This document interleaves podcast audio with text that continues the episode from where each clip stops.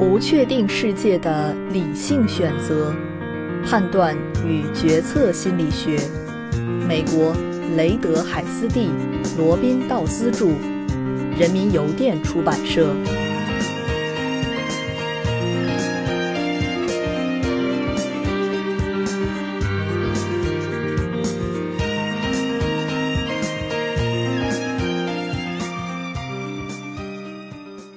第七章第二节，控制的错觉。在一系列巧妙的实验中，哈佛大学的 Alan Langer 证明，我们常常会自然而然、无意识地将偶然的事件看作与技巧有关，从而认为它们是可控的。比如，赌徒们想要掷出一个较大的数字时，会更用力地掷骰子。Langer 设计了一种彩票。每个被试会获得一张卡片，上面有一个美国橄榄球联盟的球员名字和照片。另外有一张相同的卡片会放在一个袋子里。如果被试从袋子中摸出的卡片与自己拿到的那张相同，就能赢得彩票。这个实验分为两种条件，其中一组被试可以自行选择要哪个球员的卡片。另一组被试则由实验者来分配卡片。显然，无论被试能否自由选择卡片上的球员，他们赢得彩票的概率都不会受到影响，因为袋子里的卡片是随机抽取的。然而，当实验者向被试提出要购买他们的卡片时，那些自己选择卡片的被试所开的价钱。平均是那些随机分配卡片的被试的四倍之多。在被试接受询问的时候，没有人提到自由选择球员会影响到他们赢得彩票的概率，但他们的行为却好像在说这种影响是存在的。在另一个令人震惊的实验中，Langer 和 Susan Roth。能够让耶鲁大学的本科生相信他们对抛硬币结果的预测能力是在平均水平之上或之下，这是如何做到的呢？在实验中，被试会得到一些虚假的反馈，知道自己的表现与机遇水平差不多，猜三十次对了十五次，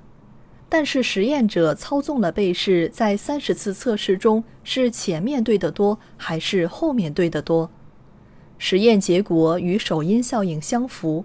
前面对得多的被试倾向于认为他们在预测方面是在平均水平之上的，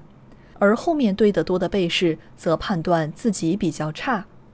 此外，超过百分之二十五的被试报告自己的预测表现会受到分心物的干扰，而百分之四十的被试认为预测表现可以通过练习来提高。因此。人们不仅在行为上会表现得他们好像可以控制随机事件，也直接表达出他们有意识的想法，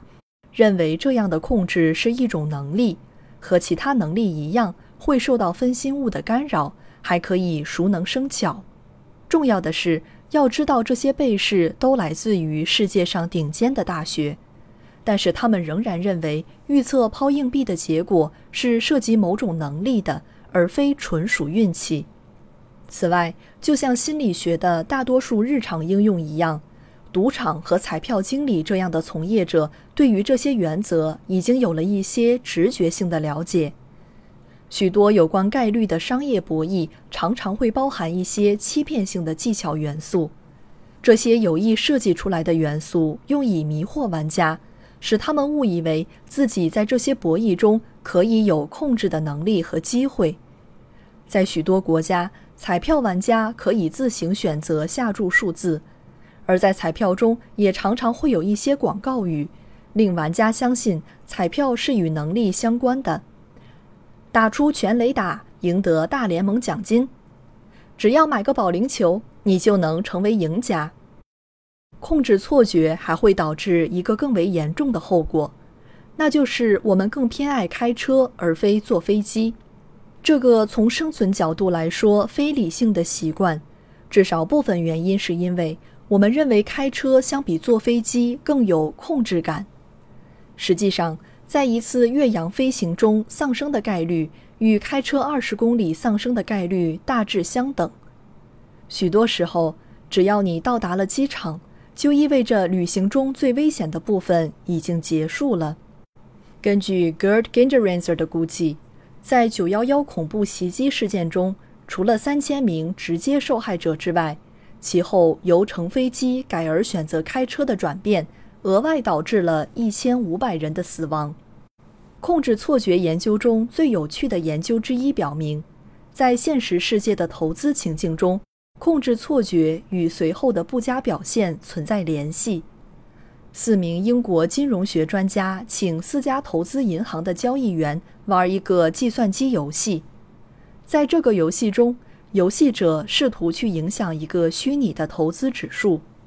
实际上，指数的变动完全独立于这些交易员的行动，指数是随机的，有一个微弱的增长趋势。这些交易员进行了四轮游戏。然后对自己在拉升指数方面所做的贡献进行评估，因为指数的变动与交易员的行为无关，因此这个问题测量的是个体的控制错觉。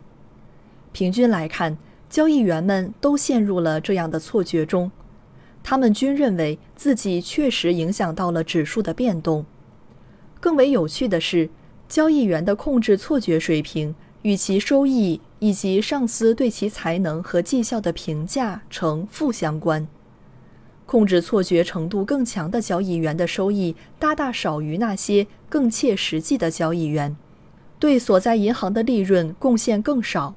上司对他们在风险管理、分析能力和人际技能方面的评价也更低。